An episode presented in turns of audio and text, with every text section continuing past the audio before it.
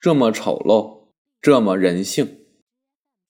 意大利作家卡尔维诺在《看不见的城市》中这样描述一个叫佐贝伊德的城市：不同民族的男人们做了同一个梦，梦中见到一座夜色中的陌生的城市，一个女子披着长发，赤身裸体的奔跑着，大家都在梦中追赶着她。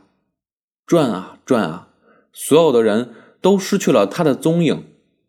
醒来后，所有的人都去寻找那座城市，没有找到城市，那些人却聚会到了一起。于是，大家决定建造一座梦境中的城市。卡尔维诺因此把很多丑陋的城市解释得很人性。其他国家的人们。也做同样的梦，并且从佐贝伊德的街巷中看出某些自己梦中的道路，于是就改变一些拱廊和楼梯的位置，让女子再也无可逃遁。这个没有出路的城市因此变得很丑陋，有如陷阱。后来的人就再也想不明白，是什么吸引了这么多人。来到佐贝伊德，读到这个故事的时候，我就想着上海。关于这个城市，有过多的描绘：无与伦比的大都会，美轮美奂的不夜城，璀璨的时装之都，等等等等。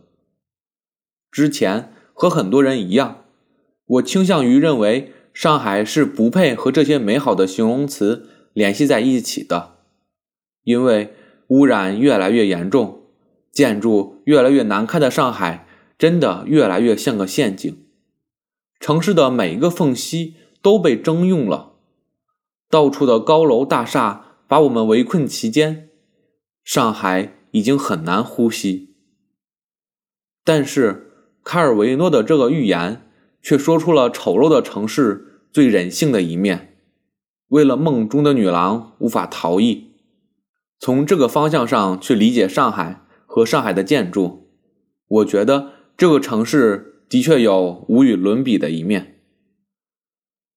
想起传奇的爱情故事，夜半歌声来了。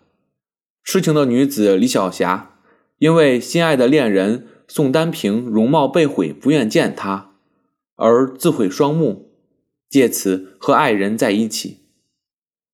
我不知道上海把自己。弄得这么丑陋，是为了和谁在一起？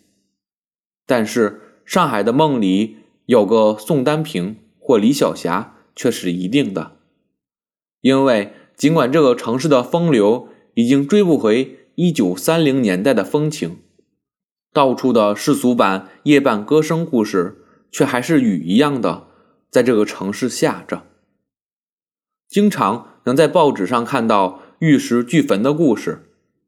新闻纸很残酷的把最暴烈的场面展览出来，但是在这些人间的丑陋故事中，我总觉得其中有着卡尔维诺寓言里的那种原始人性。